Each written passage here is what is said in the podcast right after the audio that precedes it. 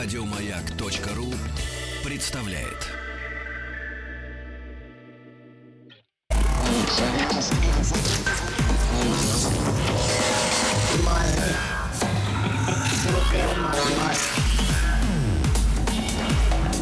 Объект 22. Мозг. «Объект-22», я Евгений Стаховский. Доброго вечера, если хотите. Надеюсь, что он у вас, правда, сегодня добрый, тем более, что и тема у нас сегодня в мозге такая, в общем, добрая. Есть э, одна история, такая слегка подвешенная, которую нам надо закончить каким-то образом.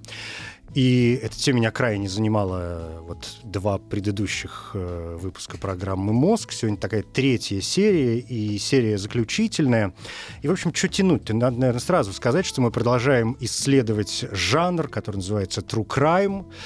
И что такое true crime? История настоящих преступлений, ну, то есть то, что происходило в реальной жизни, и как, какое отражение это нашло в литературе и кино. Сегодня третья часть.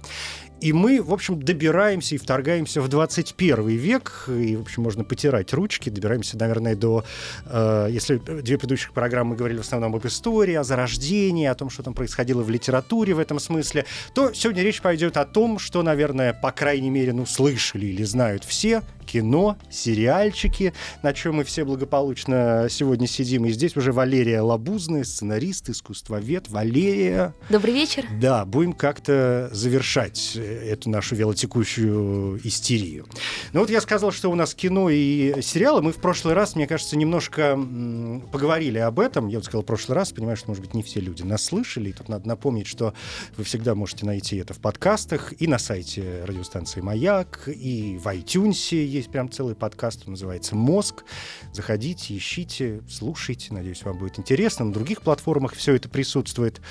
А, так вот, в прошлый раз мы немножко затронули уже киношную тему, но в том ключе, что мы говорили об э, экранизациях, да, то есть были литературные основы, на которых потом были поставлены там некие картины, которые, ну, кто-то смотрел, кто-то не смотрел. Ну, в общем, есть, э, есть работы. И мы вспоминали много Трумана Капоты с хладнокровным убийством.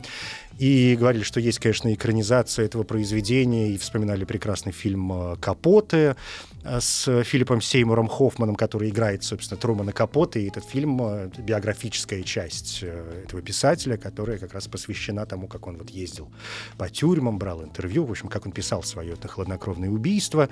Вспоминали «Зодиака», да, и экранизацию «Зодиака», такой очень странный фильм, который в России не стал слишком... Вот, кстати, очень важный момент, мне кажется. «Зодиак» ведь в России действительно не стал крайне интересным, и я в какой-то момент мне кажется, многие со мной согласятся в этом смысле, а, он не получил популярности, потому что это такая вот американская история, это часть американской внутренней истории, это то, что происходило в их стране, это то, что происходило с ними, и поэтому для нас вроде как, ну, черт тебя знает, тем более, что история-то не закончилась, да, Зодиак так и не поймали, поэтому история без конца. И некоторые были разочарованы, те, кто не знал, что Зодиака не поймали, надеялись, что, может быть, к концу фильма что-нибудь да произойдет, а там, собственно говоря, ничего и не произошло. Да, на самом деле очень интересный пример именно в контексте того, о чем нам хотелось бы поговорить сегодня, потому что история зодиака, она как раз показывает некие этапы развития вот этого true crime нарратива, тоже э, очень как бы ярко показывает, потому что история о зодиаке, она прежде всего рождается как медиа-история, потому что это был преступник, который связывался непосредственно со СМИ, с газетами и журналистские э, расследования, да, да, и в ультимативной форме требовал, э, именно как шантаж это был, да, публиковать свои загадочные какие-то шифровки э, э, прямо на первых полосах газет и угрожал тем, что если этого не будет сделано, то преступления его продолжатся и станут даже еще более страшными. То есть это была история, которая в буквальном смысле развивалась в прямом эфире с одной стороны. Потом, собственно, книгу «Зодиак» написал Роберт Грей Смит, который имел отношение тоже к этой истории.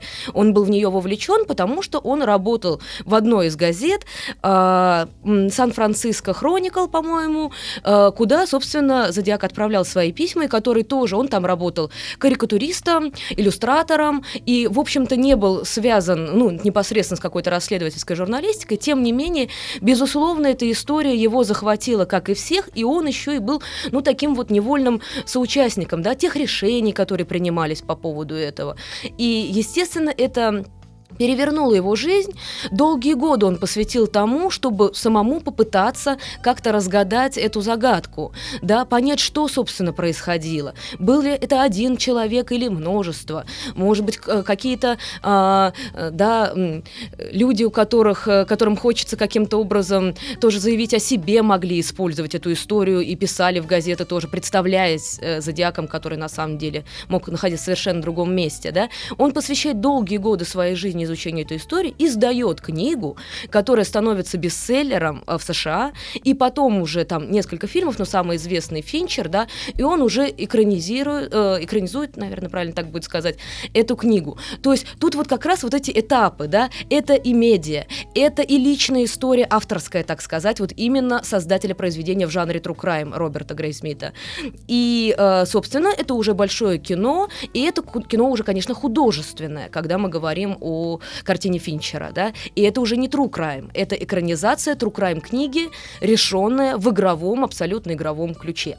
Вот. Но именно так все это странно э, развивается, именно потому, что сейчас, конечно, происходят вот эти процессы смешения, гибридизации, да, взаимопроникновения жанров и способов повествования, да, и уже нельзя говорить о том, что есть, ну, чисто, ну, то есть, конечно, они есть и будут всегда, но помимо чистых документальных произведений, игровых, есть много произведений на грани и пользующихся приемами э, из разных сфер, да, и э, возникает иногда некоторый такой синергетическое, э, синергетический эффект, новое единство, новое рождение смыслов именно на стыке подлинности и какого-то осмысления да, этого.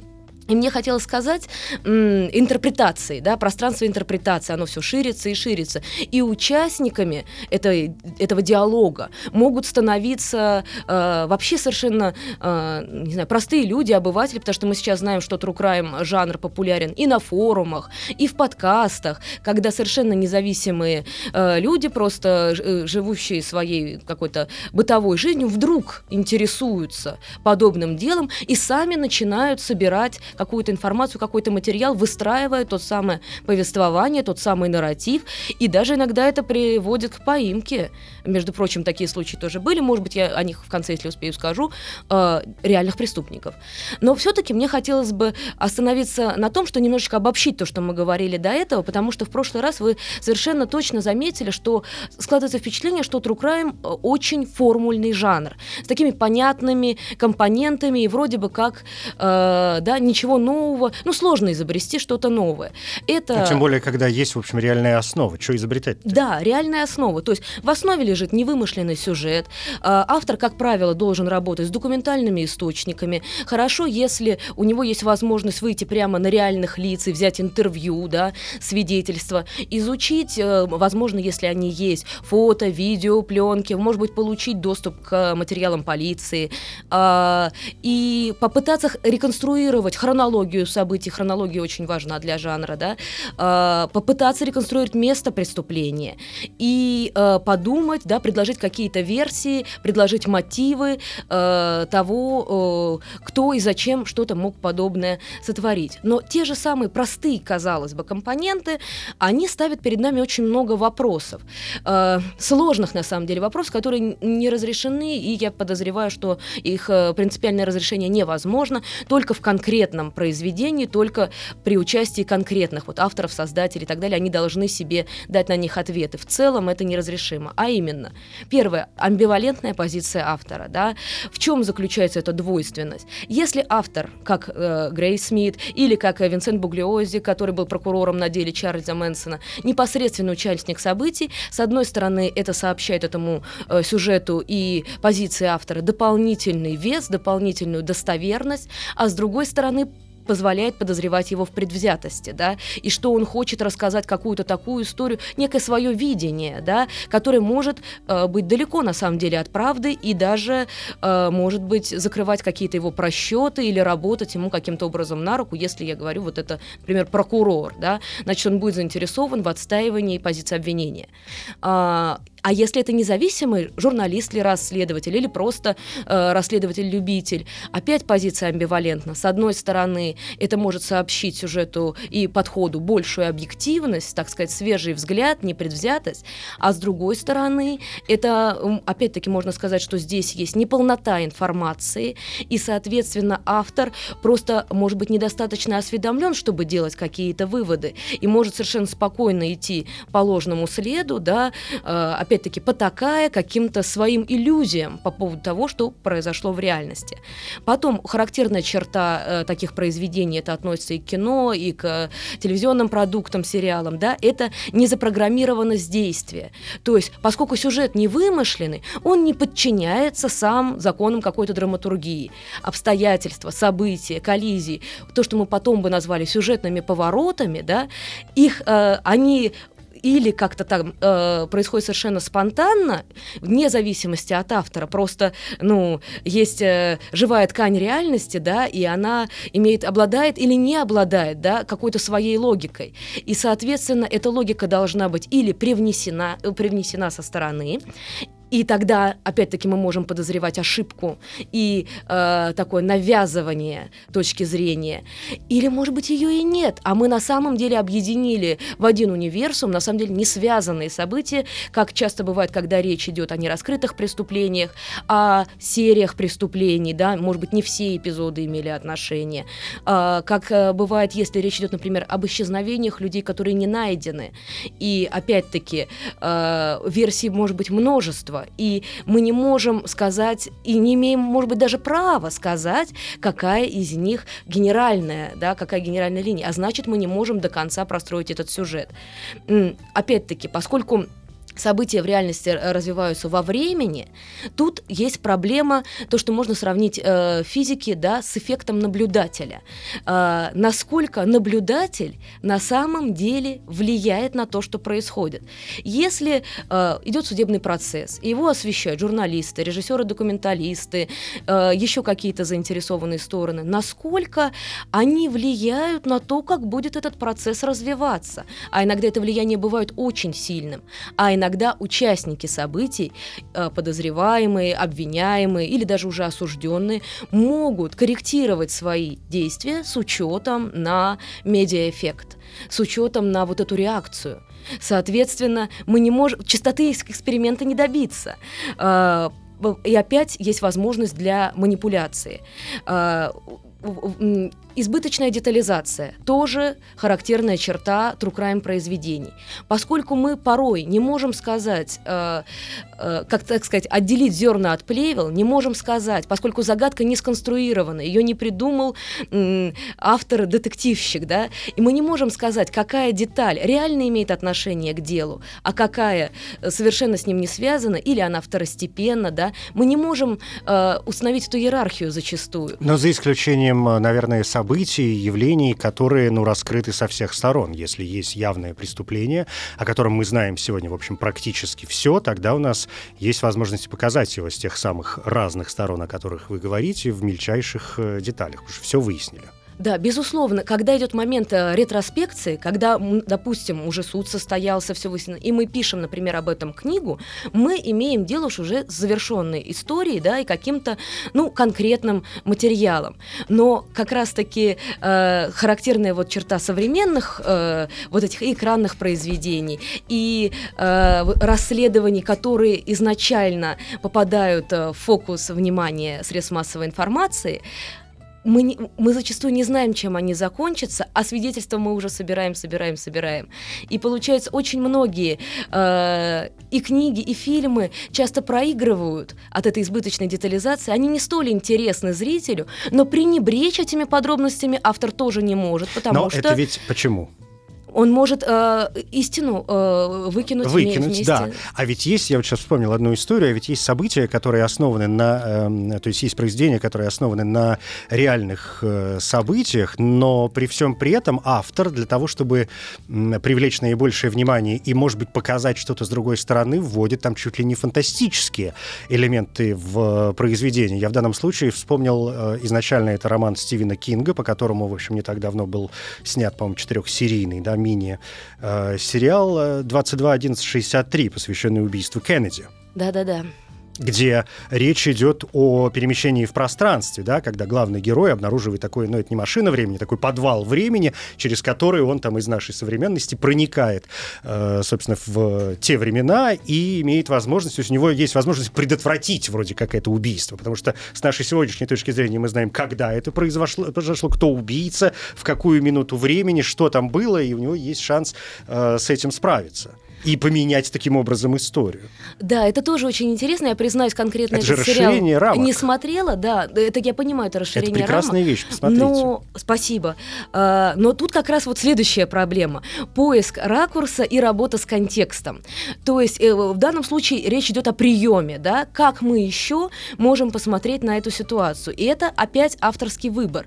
Например, это тоже очень интересно, э, когда э, со- события отстоят от нас вот именно на большой э, временной дистанции.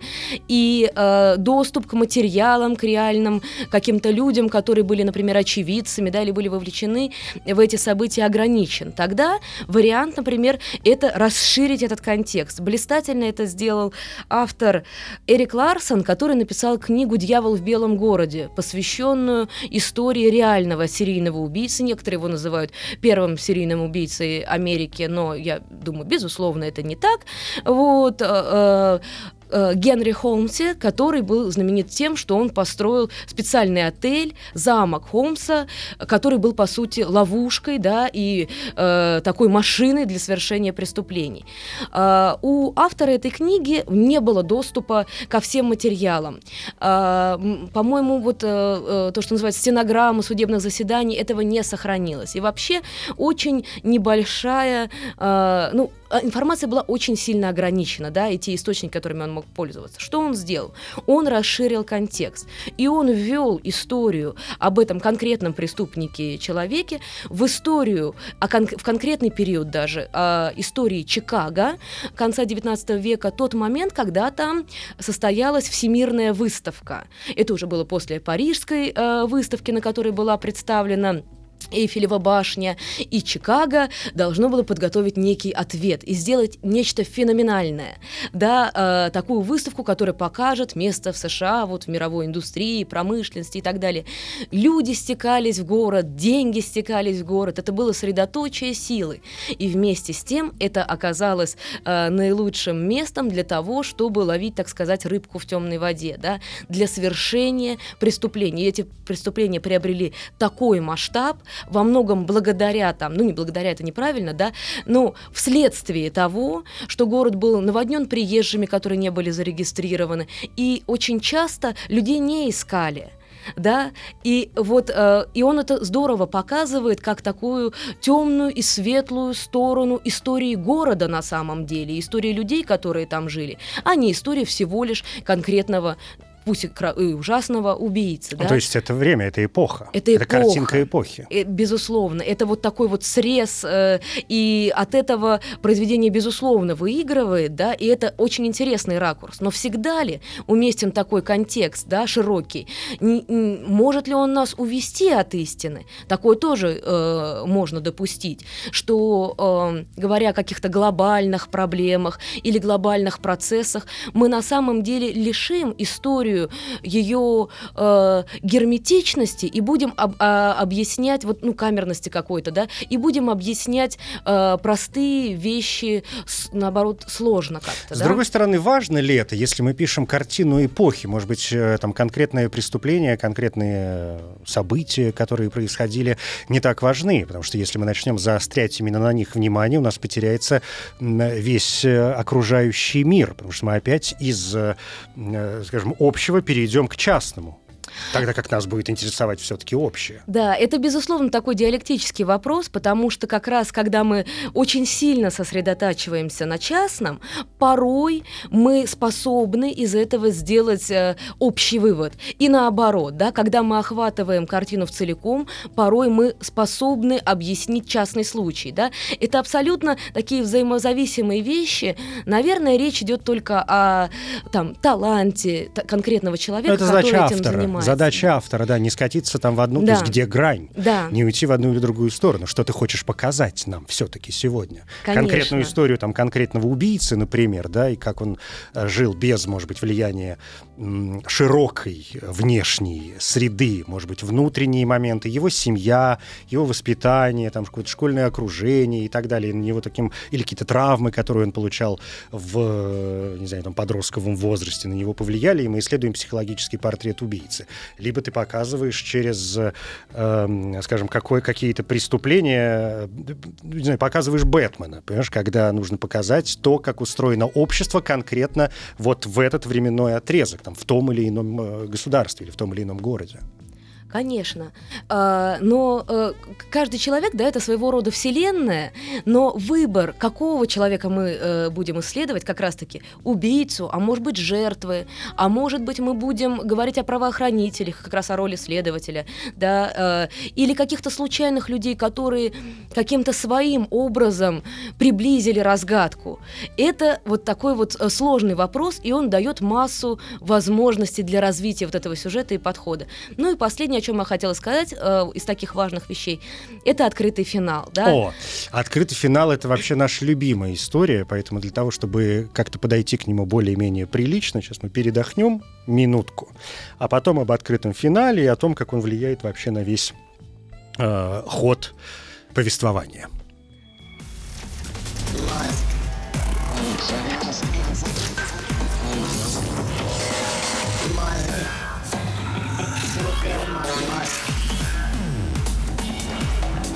Объект 22.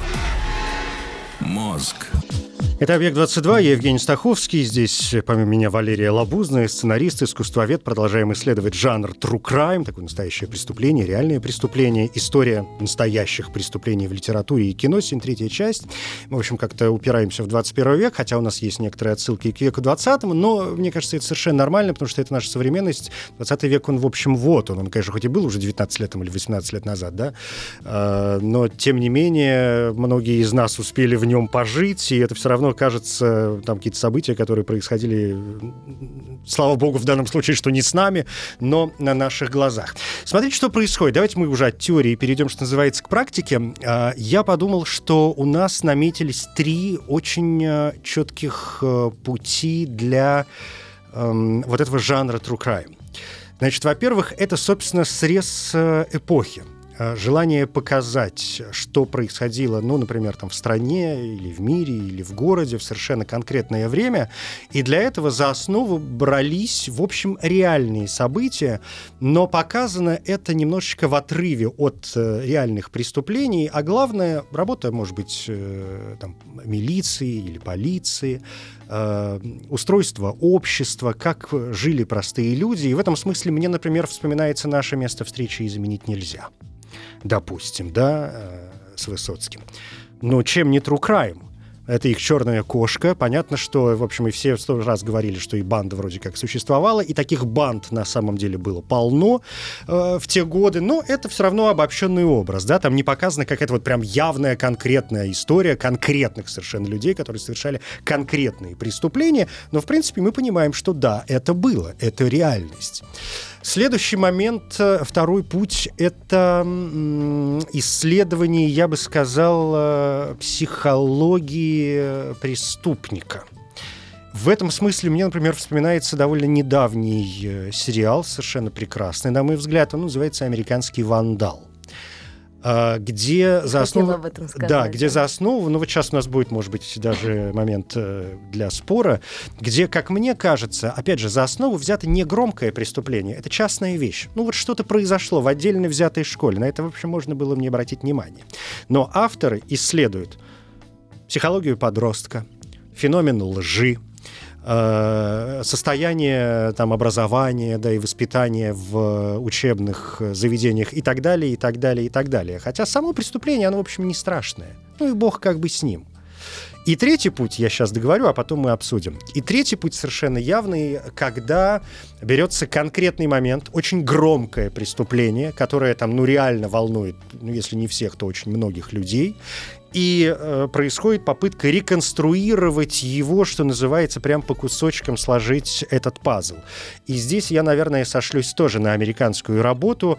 Э, это сериал под названием «Американская история преступлений», в котором вышло уже два сезона. И первый сезон был посвящен э, О. Симпсону, знаменитому, ну, мы его знаем меньше, в Америке это настоящая звезда, э, игру, игроку в американский футбол, которого обвинили в убийстве, и в первый сезон рассказывает его историю. Второй сезон вообще прошел на ура, потому что он посвящен был убийству Джани Версаче, э, которого убил Эндрю Кьюненен, и который совершенно прекрасно в фильме сыграл, в этом сериале сыграл Даррен Крис, и это был мировой успех, если первый сезон, ну, все-таки американская такая история, то убийство Джани Версачи, естественно, весь мир посмотрел, что там... Это чистая, конечно, реконструкция, которая была составлена со всех сторон. А мы образ Версачи показали, и образ Кьюнена показали, каким он был и, собственно, момент убийства, и какие взаимоотношения, и все, мы все знаем. Вот три пути я для себя, во всяком случае, вижу очень явных. Да, парадоксальным образом все три примера, э, они имеют опосредованное отношение как раз к True Crime, True Crime, да, который документальное, но это как раз очень интересные примеры вот этих гибридных форм. И я попробую сейчас к ним немножечко подвести. Каким образом? Очень э, быстро вот про кино. То есть все проблемы, о которых мы говорили вот в первые полчаса, в кино они приобретают еще э, больший масштаб, еще большую яркость, да, потому что камера, с одной стороны, э, обладает свойством э, пок э, показать, а не рассказать. Соответственно, некоторые вещи нам будут даны в абсолютно явном виде, да, не нужно писать. Его лицо внушало доверие, сразу было видно, что это скромный человек. Нет, вы можете показать человека, и зритель сделает все выводы сами. С другой стороны, есть такой момент, да, что камера, э, ее ракурс тоже ограничен. И, например, показывая крупным планом что-то одно, мы автоматически автоматически прячем что-то другое. Э, просто немножечко по каким-то, ну, таким знаковым э, произведениям, которые задали определенные вехи. Э, в 1988 году выходит классическая уже картина Эрла Морриса «Тонкая голубая линия». Абсолютно каноническая вещь, да, которую для современного зрителя она даже, ну, может быть, не вызовет какой-то реакции, потому что Э, кажется, что мы все это уже видели. А видели мы это все именно потому, что все приемы были заимствованы. Э, как раз к вопросу э, об открытом финале, порой автор может, так сказать, переоткрыть историю, что и произошло в данном случае очень кратко, э, журналист-документалист, э, точнее, режиссер-документалист заинтересовался э, с таким сюжетом. Он хотел снимать э, фильмы о неком психиатре, который очень часто выступал на судебных слушателях, э, слушаниях э, и всегда был настроен категорически против всех обвиняемых. Да? Он всегда говорил, что нет, они никогда не исправятся, этот, этот преступник будет рецидивистом, и если его отпустить, он будет совершать преступление дальше дальше. Когда Эрл Мори занимался этой историей, он э, вышел на одного из людей, которого этот э, как раз врач, и э, таким образом охарактеризовал, что он неисправимый преступник. И чем больше Эрл Моррис погружался в эту историю, тем больше он понимал, что перед ним вообще невиновный человек, который сидит ни за что. И чтобы показать это, он сделал достаточно простую линейную историю. В ней нет вот этой вот каких-то многоходовок, множества версий. Нет. Он заставил, э, так сказать, сказать, материал говорит сам за себя. Это э, просто интервью, где зритель смотрит просто в камеру, нету голоса автора, нету каких-то специальных э, спецэффектов. Единственный эффект, который он придумал, это, собственно, реконструкция преступления. До него так никто не делал. Э, э тогда был застрелен полицейский. И вот Эрл Моррис в нескольких э, вариантах показывает, как это могло произойти и почему этот человек не имел к этому никакого отношения, почему он физически не мог это совершить. И в итоге э, картина становится настолько настолько, э, ну как сказать, э, с одной стороны она безапелляционна, а с другой стороны она настолько э, аргументирована и доказательна, что человека, его героя, да, за которого взялся Моррис, освобождают. Из тюрьмы.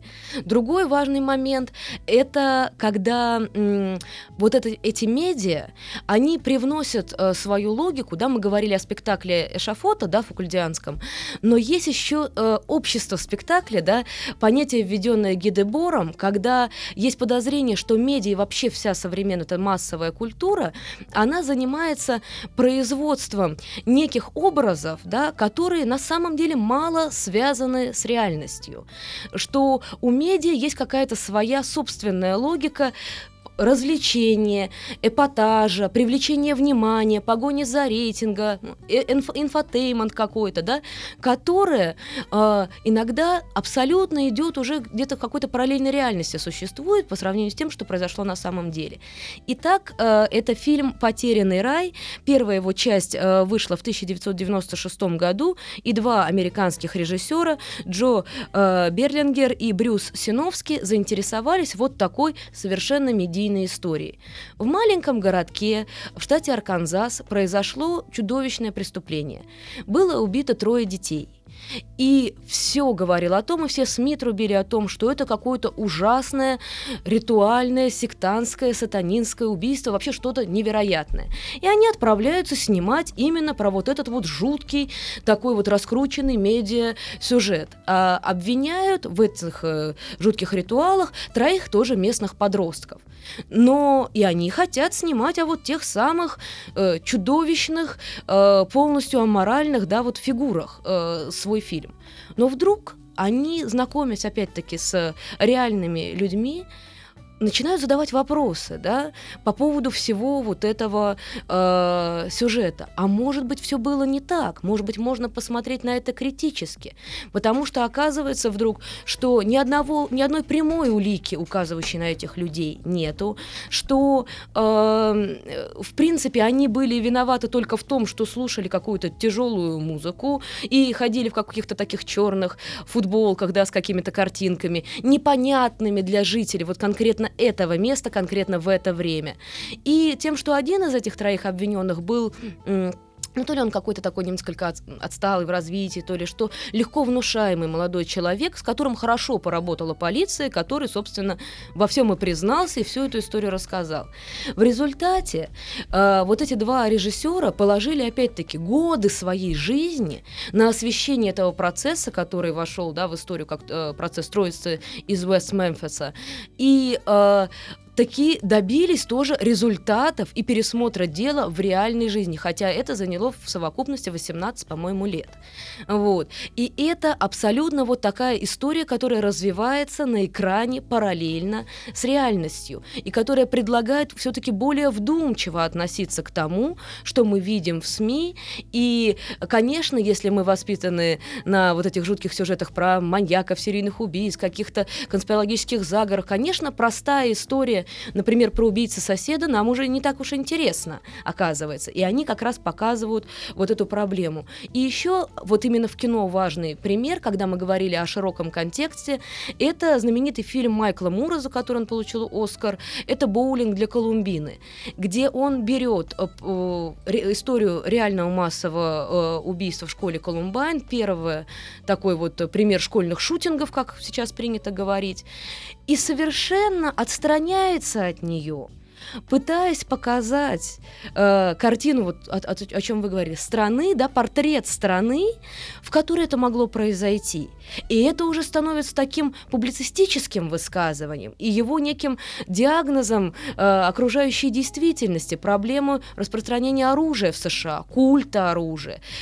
И э, он очень аргументированно и, и при этом даже с некой иронией показывает, что вот этот э, культ оружия накладывается на некую культивацию страха, который как раз средства массовой информации и осуществляют, да, которые намеренно навязывают такую повестку в погоне вот за этим вот вниманием э, телезрителя, да, которая постоянно тебя пугает, которая постоянно тебе говорит, что все плохо, что э, мир вокруг чудовищное место, где может произойти все угодно. И вот эти факторы и многие другие факторы складываются в ту э, комбинацию, комбинацию, которая позволяет вот такому чудовищному событию вообще произойти. И это вот такие три очень, на мой взгляд, интересные, знаковые произведения в кино.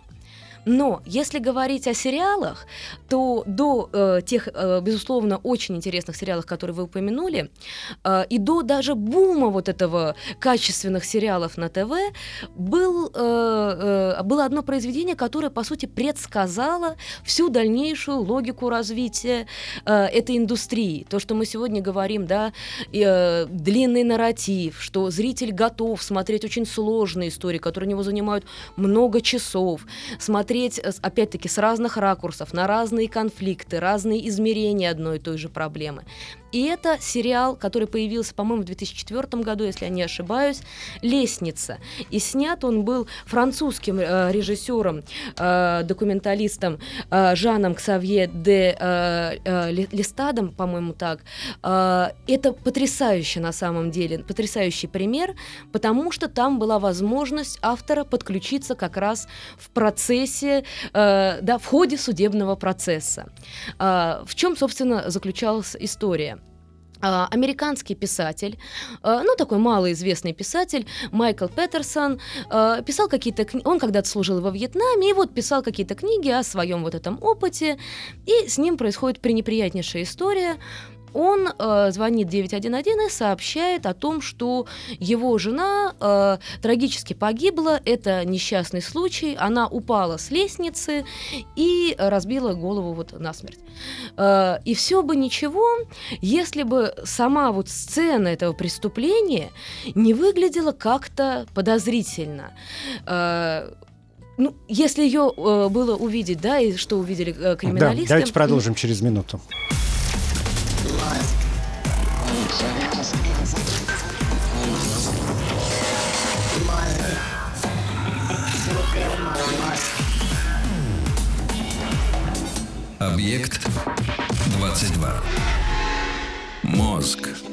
Пока у нас был двухминутный вот этот перерыв на рекламу, я судорожно попытался в Гугле найти что-то про эту лестницу и не нашел ничегошеньки. Ну, то есть есть какой-то миллион э, фильмов там или сериалов с названием э, «Лестница», но вот про эту Францию 2004 года я ничего не обнаружил. Как ее найти, мне интересно. Я вам все кину, все кину. Ну, это мне, а людям? Да. А и, и людям а, попрошу э, Ваня нам подсоединить. Что-нибудь подсоединить. Ссылочку, так, да. ну и ну, чем там вот, сердце успокоилось? Значит, но сами обстоятельства вот ее смерти были такие, что все-таки все-таки казалось, что там есть умысел. И э, вот э, режиссеру удается заручиться поддержкой, собственно, команды защиты Петерсона и его собственным согласием на то, чтобы они снимали как раз подготовку к, служеб, э, к судебным слушаниям. И э, и нам показывают и его самого, и его семью, и кто как отреагировал на эту трагедию, и какие там есть пласты в этой истории, потому что сначала мы верим э, ему, потом вдруг оказывается, что история о том, что у них была очень благополучная семейная жизнь, возможно, была не такая, потому что у него были связи еще с другими людьми, а потом оказывается, что, может быть, нет, наоборот, у них отношения были еще Это более очень крепкие. запутанная история. Да, и в общем э, смысл в том, что они оформляют эту историю по правилам, как бы мы сейчас сказали, да, актуальной сериальной драматургии. Но он снят как художественный сериал. Он, это чисто документальная съемка, но монтаж осуществлен, что есть в каждой серии завязка, э, развитие действия, угу. кульминация, развязка, клиффхенгер. То есть каждая серия смонтирована, реальные съемки, интервью э, и судебные слушания в том числе, вот эти сцены, именно на уровне монтажа, на уровне компоновки этой То истории. есть драматургия создается с средствами монтажа, я понял. Монтажа, угу. да, и вот э, каких-то склеек. И это потрясающе. И это то, что получило развитие десятилетия спустя, когда Netflix запускает уже впоследствии, создавая убийцу, The тайны миллион, э, миллионера или миллиардера, я не помню, миллиардера, э, исповедальные пленки, сериал Хранители, Злой гений, э, Evil Genius. То есть вот этот вот сон просто, то, что называется True Crime Docu Series, документальных сериалов, сериалов, где только реальные съемки, никакой докудрамы, никаких э, постановочных сцен с актерами, но они все э, именно на уровне формы, да, формальное решение такое, что это смотрится как самый захватывающий сериал. И сейчас это в абсолютном тренде. А те Э, примеры, которые вы сказали, это уже следующий этап, потому что если мы говорим о, об американской истории преступлений, первый сезон про О. Джей Симпсона выходит одновременно с тем, как выходит документальный сериал, вот этот True Crime Docu-Series, тоже об О. Джей Симпсоне, э, О. Джей сделано в Америке, где вот как раз-таки абсолютно документальный материал. Из зала интервью. суда, вот это да, все. Да, да, да, да, да. Но э, что делает американская история преступлений, будучи художественным произведением?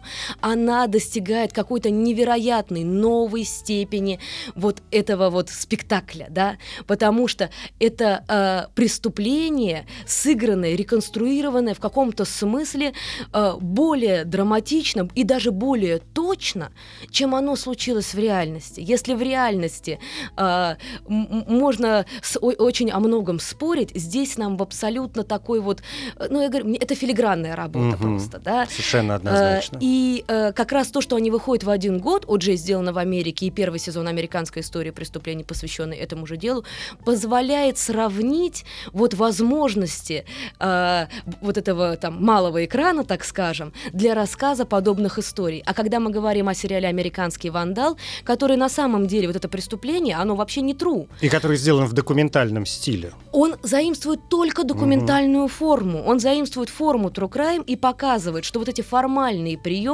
способны поддерживать зрительский интерес, способны генерировать сюжетику вне зависимости, какое конкретно содержание, а там оно, насколько я все-таки понимаю, вымышленное содержание, это ну, придуманная при этом, история. При этом эта история запросто могла произойти. Нет, она могла да. произойти, но это актеры, угу. и документалистов играют актеры, да, документалистов-подростков. Да, да. Вот. Но она показывает, что это какой-то универсальный механизм работы с вот этим вот зрительским вниманием, который в эту форму э, позволяет да, ее э, э, наполнить любыми смыслами. И то, что вы сказали, э, портрет э, подрастающего вот этого поколения, и э, новые медиа, да, вот эти все э, соцсети, да, которые тоже входят в жизнь подростка. Феномен делать... лжи, я еще Феномен сказал. лжи и то, что э, подросток тоже существует в каком-то смысле в сконструированной реальности, угу. сконструированной, опосредованной всеми теми технологическими возможностями, которые у него сейчас есть.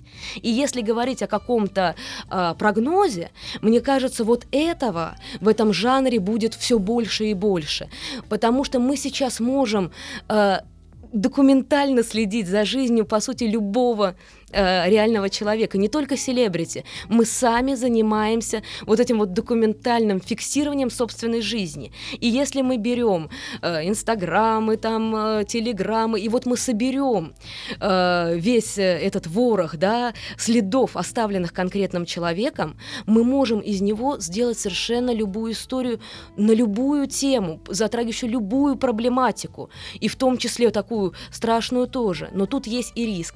Как мне кажется, кажется, а, такое глубокое погружение, оно еще больше дает возможности для манипуляции. А значит, а, ну это прям совсем такой мой жуткий прогноз, а, зритель может быть уже не только как вот сейчас, когда он становится как бы сорасследователем или иногда сотворцом да, такого произведения, а может быть и как соучастник преступления, потому что зритель будет требовать вот этого все более и более эффектного, драматичного вот этой развязки. Но были смысле... же какие-то в этом, я понял, о чем вы говорите, да. у нас закончилось, к сожалению, все время, я просто подумал, что есть, я сейчас просто не, не берусь э, вспоминать, это займет очень много времени, а, есть фильмы, где там чуть ли не телезрители э, выбирают, что должно произойти с человеком, который сидит там внутри телевизора, казнить его сейчас или помиловать, выиграет он деньги или проиграет, вот этот интерактив решает, в общем, человеческие судьбы.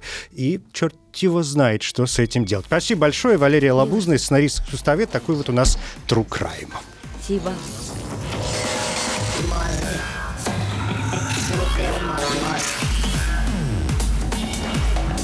Объект 22. Мозг. Еще больше подкастов на радиомаяк.ру.